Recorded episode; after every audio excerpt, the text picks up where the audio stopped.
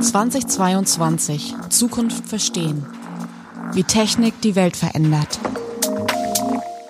Was ich ziemlich spannend finde, ist ein Bereich der Sensorik. Es gibt da einen Bereich, der mich besonders fasziniert, wo im Prinzip so 5G und äh, künstliche Intelligenz so eine Überschneidung haben. Das ist Predictive Maintenance.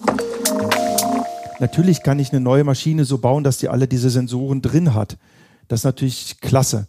Aber wir haben natürlich auch ganz viele Maschinen, die eben älter sind. Und da reicht es ganz oft. Ich meine, früher hat man sich in sein altes Auto, ich hatte einen Käfer, da habe ich reingehört, ich wusste, wenn ich äh, den Vergaser irgendwie neu einstellen musste.